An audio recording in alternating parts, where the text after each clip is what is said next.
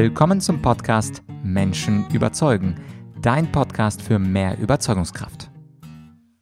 Mein Name ist Vladyachenko und heute gibt es den Teil 2 des Interviews mit dem ehemaligen Richter am Bundesverfassungsgericht und dem bekanntesten Steuerexperten Deutschlands, Professor Dr. Paul Kirchhoff. In diesem zweiten Teil des Interviews geht es um ein ziemlich ernstes Thema. Und zwar, wir haben aktuell die Corona-Krise und die Corona-Krise stellt eine ganz bestimmte Berufsgruppe vor eine sehr schwere Entscheidung, nämlich die Ärzte. Was passiert, wenn es zum Beispiel nur ein Atmungsgerät gibt, aber drei Patienten, die dieses Gerät unbedingt zum Überleben brauchen? Wie sollen sich Ärzte entscheiden? Über Leben und Tod. Welche Kriterien sollten Sie dabei anwenden? Und da hat Herr Kirchhoff zwei interessante Fragen, die sich Ärzte bei dieser schwierigen Entscheidung stellen sollten. Anschließend geht es um das Thema der Finanzdisziplin. Es wurde ja eine Schuldenbremse ins Grundgesetz hineingeschrieben und jetzt nimmt der Staat viele hunderte Milliarden Euro in die Hand und da wird Herr Kirchhoff äh, etwas dazu sagen, wie das verfassungsrechtlich zu bewerten ist, diese Ausnahmeregelung in der Corona-Krise. Und wir gehen auch auf die Frage ein, wie es sein kann, dass das Recht gebrochen wird, um vermeintlich den Euro zu retten und was Herr Kirchhoff über diese Aussage hält. Und ganz am Ende des Interviews, da stelle ich Herrn Kirchhoff zwei Fragen, die gekommen sind, nachdem ich ihn das erste Mal interviewt habe. Also falls du das Interview Nummer 1 nicht gehört hast, das wäre die Folge 29 und 30, ungefähr vor einem Jahr. Da ging es um das Thema beherzte Freiheit und das neue Buch damals von Herrn Kirchhoff. Und damals kamen nämlich einige auf mich zu und haben mich gefragt, frag Herr Kirchhoff doch, was er darüber darüber denkt, ob der Rundfunkbeitrag verfassungsgemäß ist. Er ist doch Verfassungsrichter. Und was denkt er eigentlich aus steuerlicher und auch aus volkswirtschaftlicher Sicht zum Thema bedingungsloses Grundeinkommen? Insofern am Ende dieses Interviews zwei etwas lockerere Fragestellungen, Rundfunkbeitrag und bedingungsloses Grundeinkommen aus der Sicht eines Bundesverfassungsrichters. Doch nun genug der Vorrede und jetzt viel Vergnügen bei diesem erkenntnisreichen Interview. Ja, und von, von dieser ganz hohen Ebene der Finanzen der Europäischen Union und der Corona-Krise äh, vielleicht zu dem äh, Klein-Klein des Alltags. Und leider in Krankenhäusern gibt es ja jetzt Mangelsituationen. Und Sie hatten in unserem Vorgespräch ja auch angedeutet, was ist denn eigentlich, wenn es ein Beatmungsgerät gibt, aber vielleicht drei Infizierte, die, das, das benötigen? Also wie löst man im Staat, und wir können das ja gerne am Beispiel ähm, von Beatmungsgeräten Geräten machen. Wie kann man denn diese kleinen Mangelsituationen lösen? Ich meine, Menschen äh, machen sich äh, lustig über die Klopapiermangel äh, im Supermarkt, aber ich denke in den Krankenhäusern, Stichwort Masken, Stichwort Beatmungsgeräte. Das heißt, wenn wir wirklich auf äh, hineinzoomen in die Problemfelder, wie würden Sie diese Mangelsituationen lösen? Da müssen wir zunächst eines sagen. Diese Frage hat mit dem Strafrecht nichts zu tun. Das geht nicht um Kriminalisierung. Das Zweite ist, wir haben Erfahrung damit, dass ein Mensch auf einen Apparat angewiesen ist, um sein Leben zu erhalten. Auch das ist alltäglich. Wenn einer sehr krank ist und er hat, es besteht überhaupt nicht mehr die Gefahr, äh, die Chance, äh, dass er das Bewusstsein wieder erlangt. Da haben wir auch einige Kriterien. Aber jetzt vor diesem Hintergrund zu Ihrer dramatischen Kernfrage. Erstens, wir dürfen keinen Katalog machen von Situationen von Menschen, äh, die nicht mehr weiterleben dürfen und andere dürfen weiterleben. Das also etwa sagen wir mit 70, mit 80, mit 90. Einmal mit 70 wird die Hilfe zurückgenommen, mit 80 sehr verjüngt und mit 90 gibt's keine mehr. Da würden wir eine Typisierung der Menschen schaffen, jedem auf die Stirne aufprägen, dass er noch weiterleben darf oder nicht, das wäre ein Riesenverlust an unserer Rechtskultur. Leben ist Leben. Jeder Mensch hat die, die gleiche Würde. Da machen wir keine Einschränkungen. Aber der Arzt darf und muss natürlich, wenn er behandelt und er hat jetzt nur ein Atemgerät, aber drei, die es brauchen, muss er entscheiden, welcher hat, wenn ich ihn beatme, die größte Chance. Also wo habe ich als Arzt die besten Aussichten mit dieser Apparatur das Ziel einer möglichen Heilung zu erreichen. Und das Zweite, was er fragen darf, ist, wenn ich ihn beatme und er bleibt am Leben, wie lange ist die Prognose des Lebens? Also bleibt er noch zehn Stunden am Leben oder bleibt er vielleicht noch zehn Jahre am Leben? Das sind legitime Fragen. Und über diese müssen wir sprechen mit großem Ernst. Wir haben auch eine Ethikkommission, wir haben eine gute Debatte in Deutschland. Aber nochmals, wir müssen die ganzen Fragen entkriminalisieren. Wir müssen wissen, dass es eine große Verantwortlichkeit des einzelnen Arztes geben muss. Den darf das Recht nicht allein lassen. Das Recht muss da klare Aussagen treffen. Auch die Ständeorganisationen, die Ärztekammern, müssen hier flankieren, flankieren zur Seite stehen. Es ist nicht ein Problem des entscheidenden Arztes, sondern es ist ein Problem unserer Gesellschaft und unseres Staates.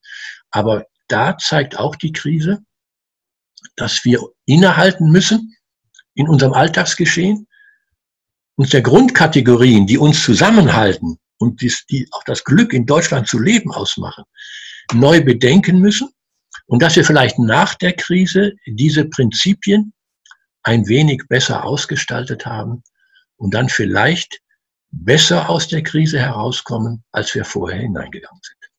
Mhm. Und diese Fragen, diese beiden Fragen, die Sie gerade für Ärzte formuliert haben, die sind ja meines Wissens zumindest keine standardisierten Fragen, auf die sich dann Ärzte verlassen dürfen, sondern es ist eine Idee erstmal. Also die Frage wäre, müsste das nicht irgendwo kodifiziert werden? Und was neben diesen ein, zwei, drei Fragen, die sich ein Arzt stellen sollte, in diesen Mangelsituationen, was sollten wir eigentlich noch kodifizieren? Und die dritte, vielleicht sarkastische Frage, sollten wir uns auch daran halten? Denn auch die Schuldenbremse haben wir ja kodifiziert, mit zwei Drittel Mehrheit im Bundestag, Bundesrat beschlossen. Und jetzt habe ich das Gefühl, das ist äh, nicht das Papier wert, worauf es geschrieben wurde. Also was ist mit der Neukodifizierung und wie ernst ja. müssen wir diese Dinge nennen? Oder können wir uns einfach auf Ausnahmen berufen und sagen, Ausnahmesituation Nummer 34? Nein, nein. Also erstens mal bei dem Arzt, wir müssen kodifizieren, aber nicht im Sinne von Katalogen. Du darfst weiterleben, du darfst nicht weiterleben, sondern im Sinne von Handlungsmaßstäben. Wo muss der Arzt individualgerecht für die drei Patienten, die vor ihm stehen, die richtige Entscheidung treffen? Und da gibt es ja, ich habe es anzudeuten versucht, durchaus Kategorien, die man ihm an die Hand geben könnte. Und zwar als ärztliches Standesrecht, nicht als Straftatbestand, wenn du das nicht tust, machst du dich nicht, machst du dich strafbar nicht. Denn das ist eigentlich immer eine Entscheidung. Es ist eine Entscheidung für das Leben des einen und notwendigerweise gegen das Leben des anderen. da kann man nicht sagen, du bist ein Tötender und deswegen strafwürdig, nicht? Natürlich dürfen wir nur Recht in die Welt setzen, das einen Geltungsanspruch hat und auch tatsächlich beachtet wird. Aber da darf ich auch sagen, wir waren in Deutschland vorbildlich, also diese Kreditgrenze. Verbot der Neuverschuldung, das ist terminiert worden für den Bund auf 2016. Seit 2016 hat es der Bund beachtet und für die Länder auf 2020, also jetzt, und die Länder haben sich darauf eingerichtet. Dieses Neuverschuldungsverbot kennt auch Ausnahmen. Aber das ist nicht die Ausnahme Nummer 36, sondern das ist eine einmalige Ausnahmesituation, die keiner so vorhersehen konnte. Nur die Verfassung sieht dann genau den Schuldentilgungsplan vor, dass wir bald wieder in die Normalität kommen. Und das hat ja jetzt dieser Sonderfonds auch vorgesehen. Rückzahlung ab 2023 auf 19 Jahre. Da wird auch bewusst, was wir tun für die Zukunft, für unsere Kinder, was der Generationenvertrag hier ins Wanken kommt. Die Verfassung sagt, ihr müsst dann zurückzahlen und genaue Raten vorgesehen, damit wir die Normalität wieder erreichen. In Europa ist das anders. Nicht? Da haben wir Prinzipien, keiner darf sich höher verschulden als 60 Prozent.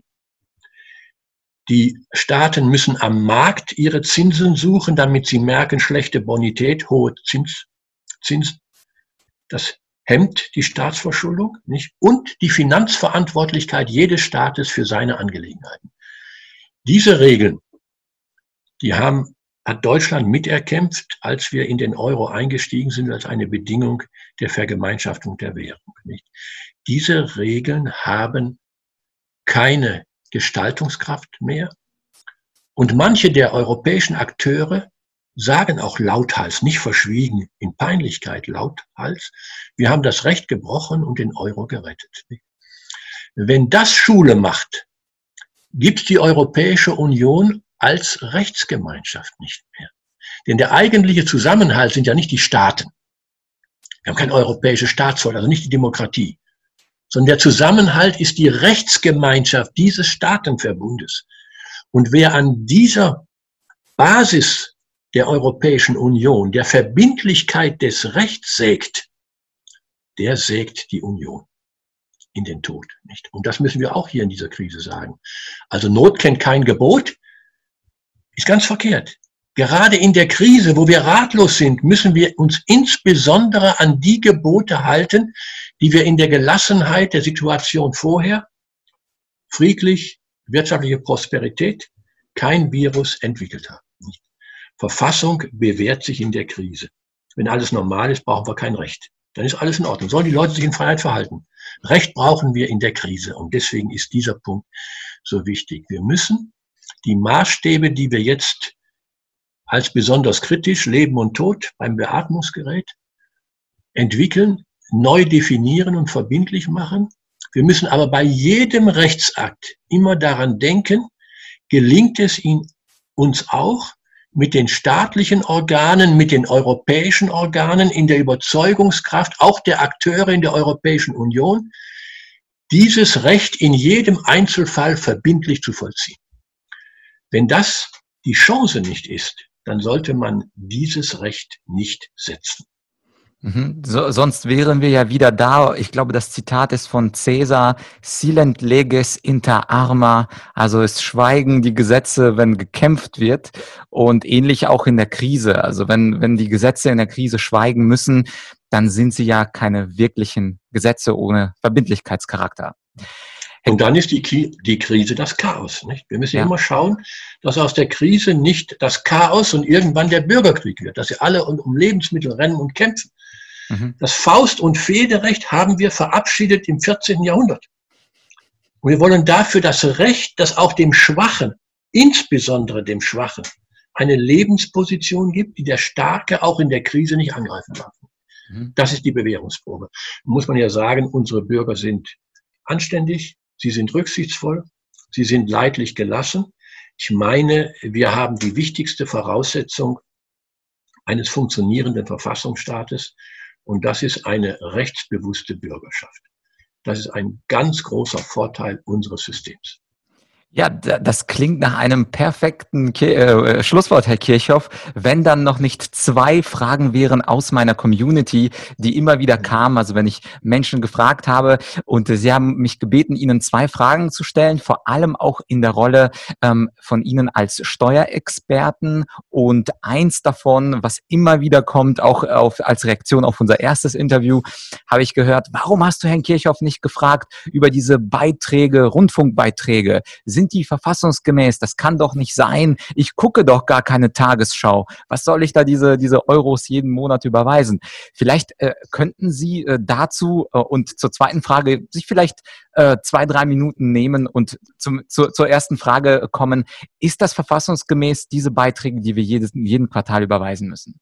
Ja, also das ist verfassungsgemäß und zwar einmal, weil es das Bundesverfassungsgericht jetzt in einem Urteil von 2018 anerkannt hat und dann auch der Europäische Gerichtshof. Also die obersten Instanzen in Deutschland und Europa haben den deutschen Rundfunkbeitrag ausdrücklich als verfassungsgemäß, als europagemäß anerkannt. Er ist es in der Sache. Er ist ja eingeführt worden, weil wir vorher einen Rundfunkbeitrag hatten, der knüpfte an das Gerät an. Ich musste für jedes Gerät, mit dem ich Rundfunk und Fernsehen hören und sehen konnte, einen Beitrag zahlen. Dann hat aber die Technik sich so entwickelt, dass jedermann zehn Geräte hatte, mit denen er hören und sehen kann. Ob er hört oder sieht, sieht spielt beim Beitrag keine Rolle, nicht? Der Beitrag finanziert die Institution, zu der ich beitrage. Die Gebühr finanziert die empfangene Leistung. Also der Beitrag finanziert das Leistungsangebot, unabhängig davon, ob der Nutzer es tatsächlich nutzt. Und da hat der Gesetzgeber zu Recht gesagt, wir wollen jetzt nicht bei 16 Empfangsgeräten 16 Gebühren, haben, sondern wir wollen eine Gebühr haben und die hat man dann auf die Wohnung bezogen. Weil die Menschen normalerweise, der Beruf liegt außen vor, ihre Gerätschaften einsetzen in ihrer Wohnung, also pro Wohnung eine Gebühr. Das ist meines Erachtens eine kluge, eine gerechte Entscheidung und damit hat ja, damals hat der Gesetzgeber ja auch großen Wert darauf gelegt, dass sich durch diese Umwandlung des Gebührenrechts die Belastung des Einzelnen um keinen Cent erhöht. Also ich meine, das ist ein klares Gerechtigkeitskonzept. Es ist nicht die Frage einer großen Krise, sondern es ist die Frage einer Beitragspflicht auch für die junge Personengruppe, die erst sich in die Rechtspflichten hineindenken müssen und sich mit der kleinen Rundfunkgebühr später auf die großen Steuerzahlungen vorbereiten.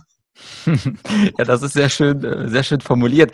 Die Jugend versteht es nicht, die konsumiert ja Amazon Prime und Netflix. Und ich kann mir vorstellen, wenn uns ein 15-Jähriger zuhört, der würde sagen, warum, Herr Kirchhoff, muss ich denn für das Angebot und das für, zur Verfügung stellen dieser Angebote etwas bezahlen, wenn ich die gar nicht nutzen möchte, weil ich Netflix schaue oder YouTube-Videos? Also können Sie mich als 15-Jährigen auch überzeugen in der Sprache eines 15-Jährigen? Ob das in der Sprache eines 15-Jährigen gelingt, ich will es versuchen. Es ist der Gedanke, dass wir einen öffentlich-rechtlichen Rundfunk, der unabhängig ist vom Wettbewerb, der sich im Wesentlichen nicht aus Pay-TV oder Werbung oder was sonst finanziert, unbedingt brauchen, damit in dem Vielzahl der Meinungsäußerungen, der Unterhaltungsformen, der Kulturangebote, die im Wesentlichen alle von erwerbswirtschaftlich tätigen Unternehmen betrieben werden, wo das Ziel also ist die Gewinnmaximierung, dass es daneben einen gibt, der von diesem Ziel der Gewinnmaximierung unabhängig ist. Das ist der Idealtypus. Auch die öffentlichen schauen auf Quote und so, das wissen wir alle. Aber sie machen auch Spartensendungen, sie machen Kultursendungen. Sie versuchen, da müssen wir noch dran arbeiten, die politischen Informationen neutraler, unparteilich zu gestalten. Das ist ein großes Ziel und gerade der 15-Jährige wird es bald brauchen, wenn er zum Wähler wird. Er braucht auch mal Sendemöglichkeiten, die nicht aus Erwerbstrieb betrieben worden sind, sondern im Sinne einer verfassungsrechtlich gebotenen Publizistik, die eine allgemeine Informationsquelle schaffen will, deren sich jeder bedienen kann, Freiheit keiner bedienen muss. Das ist der Punkt. Mhm. Ja, ich, ich hoffe, der 15-Jährige wird fleißig kommentieren. Ich bin schon gespannt, was der 15-Jährige dann dazu sagt, Herr Kirchhoff. Schreiben Sie mir, was er gesagt hat. gerne, gerne. Und ähm, die zweite Frage, die auch äh, immer wieder gestellt wird, ähm, auch nach unserem ersten Interview, warum hast du Herrn Kirchhoff nicht gefragt zum Thema bedingungsloses Grundeinkommen? Er ist doch Steuerexperte, er müsste doch wissen, ob das ausreicht, äh, wenn wir das Steuerrecht auch vereinfachen, so wie Sie das auch ähm, vorschlagen in Ihren Büchern und Ihrem Steuerrecht steuerrechtlichen Werk. Wäre das finanzierbar? Ist, glaube ich, das, was die meisten Menschen am, am meisten interessiert. Und Sie kennen ja die Zahlen, Daten, Fakten. Was würden Sie dazu sagen? Ist es quasi finanzierbar? Und zweitens, ist es wünschenswert? Als erstes Prinzip ist, Einkommen muss verdient werden, sonst funktioniert unser Wirtschaftssystem. Also grundsätzlich muss ich arbeiten, mich anstrengen oder mein Kapital einsetzen, um ein Einkommen zu haben. Wer sich nicht anstrengt, bekommt kein Kapital. Aber wir haben natürlich notwendigerweise ein soziales Sicherungssystem, dass derjenige, der nicht arbeitet, und wir fragen nicht warum, der nicht arbeitet, nicht verhungert in Freiheit in Deutschland, sondern er wird dann von dieser Solidargemeinschaft des Sozialstaates ernährt. Und wenn es jetzt gelänge, dieses Sozialsystem zu vernetzen mit einem Einkommensteuersystem, das die ersten 10.000 Euro Jahreseinkommen steuerlich verschont, also mit fließenden Übergängen, dann wäre das eine gigantische Vereinfachung. Ganz großartig. Also wir haben ja heute, glaube ich, 17 Sozialhilfepositionen für den einzelnen Bedürftigen und wir haben im Steuerrecht Gestaltungsmöglichkeiten, dass die Progression außer Kraft gesetzt ist. Wenn das als Vereinfachungsprinzip gelte, großartig. Aber es muss eingebaut sein der Leistungsanreiz, also am Übergang. Ich ich habe jetzt Sozialhilfe 9000, dann würde ich noch was verdienen, das lohnt sich ja gar nicht, dann wird es mir schon wieder weggesteuert. Also es müssen Arbeitsanreize, wer seinen ersten 100 Euro verdient oder seine ersten 1000 Euro verdient, muss davon so viel auch im sozialen Versicherungssystem behalten dürfen, dass er einen Leistungsanreiz hat. Da hat es mal große Diskussionen gegeben, die liegen 20 Jahre zurück. Da war damals Herr Althaus, der thüringische Ministerpräsident, federführend, habe ich auch daran mitgearbeitet. Also es sind ausformulierte Vorschläge da. Die gegenwärtige Diskussion, anstrengungsloses Einkommen ohne Bedürfnisprüfung, ist ganz verkehrt. Wenn er keinen Bedarf hat, muss der Sozialstaat ihm nichts geben. Aber ein Grundeinkommen, wo der Betroffene einmal nachweist, ich bin bedürftig, und dann nicht noch mit den Zuschlägen für Wohnung und Krankheit und Kindererziehung und Kita oder was. Das ist ja alles nicht sehr menschenwürdig, wenn wir da immer noch wieder ein Verwaltungsverfahren anhängen. Sondern ein vereinfachtes, einmal den Bedarf festgestellt und dann gilt das bis zum Widerruf des Bedarfs. Er muss sich natürlich erklären, wenn er gute Einkommen verdient hat. Das wäre ein großartiges System. Allerdings ist die Gegenwartsdebatte davon weit entfernt. Mhm. Und leider ist auch die Gegenwartsdebatte momentan auch entfernt, weit entfernt von ihren Vereinfachungsvorschlägen, die ich äh, fantastisch finde. Also diese Vereinfachung mit einer flachen Steuer, der Wegfall von vielen Ausnahmen. Aber wie gesagt, vielleicht können wir mit unserem ersten Interview und Sie auch mit Ihren Büchern dazu beitragen, dass dieser Diskurs hoffentlich bald angekuppelt wird. Denn natürlich ist das Steuerrecht eins der Kernelemente unseres äh, Daseins, also fast schon ich würde mal sagen, das Strafrecht und das Steuerrecht, ich weiß nicht, ob ich es von Ihnen gelernt habe, sind ja eigentlich die Dinge, die am meisten in unsere Freiheit ähm, einschneiden. Und insofern, äh, liebe Zuhörer, falls ihr euch interessiert zum Thema Steuerrecht, einfach mal nach den Vorschlägen von Herrn Professor Dr. Paul Kirchhoff googeln. Und Ihnen, Herr Kirchhoff, ein großartiges Dankeschön für dieses zweite Interview, was wir ganz spontan äh, zum Glück machen konnten aus äh, diesem äh, krisenhaften Anlass. Haben Sie vielleicht noch ein äh, Schlusswort für unsere Zuschauer, außer dass wir beide etwas mehr Gelassenheit anmahnen und etwas weniger Ausrufezeichen in YouTube-Kommentaren. Hätten Sie da noch ein kleines äh, Schluss, äh, schon ein Schlusstipp für uns? Ja, ich hätte noch einen.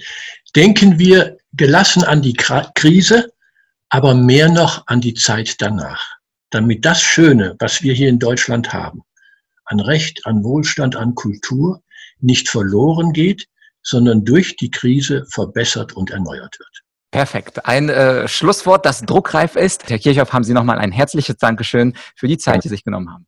Gerne. Das war also Teil 2 des Interviews mit Professor Paul Kirchhoff.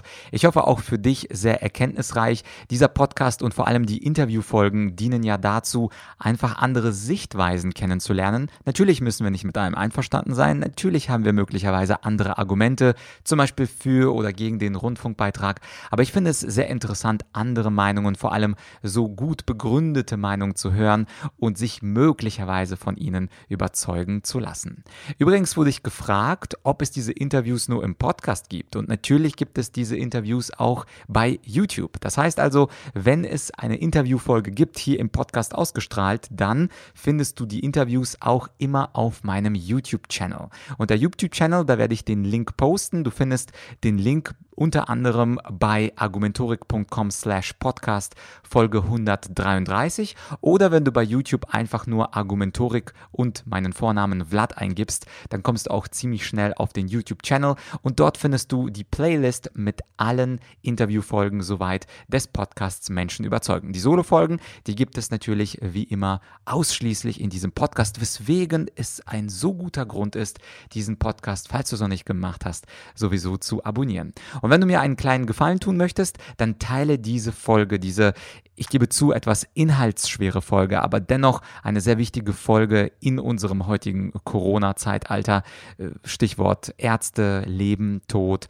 Ähm, diese wichtige Folge mit Menschen, die dir wichtig sind, mit Menschen, von denen du denkst, die würden sich auch für diesen Content, für diese Art des Inhalts interessieren. Es ist natürlich schön, dass wir das Wissen gemeinsam teilen. Ich über meine Kanäle und wenn du das über WhatsApp, LinkedIn, Xing, Xing, über deine E-Mail mit Freunden oder Kollegen teilen kannst, dann tust du mir damit einen riesengroßen Gefallen. Und gegen eine Bewertung auf iTunes, da hätte ich sicherlich auch nichts einzuwenden. Ja, das war's also für heute mit dem Podcast Menschen überzeugen.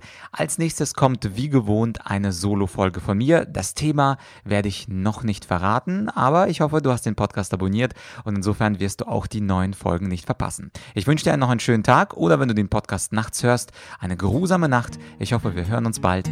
Dein Vlad.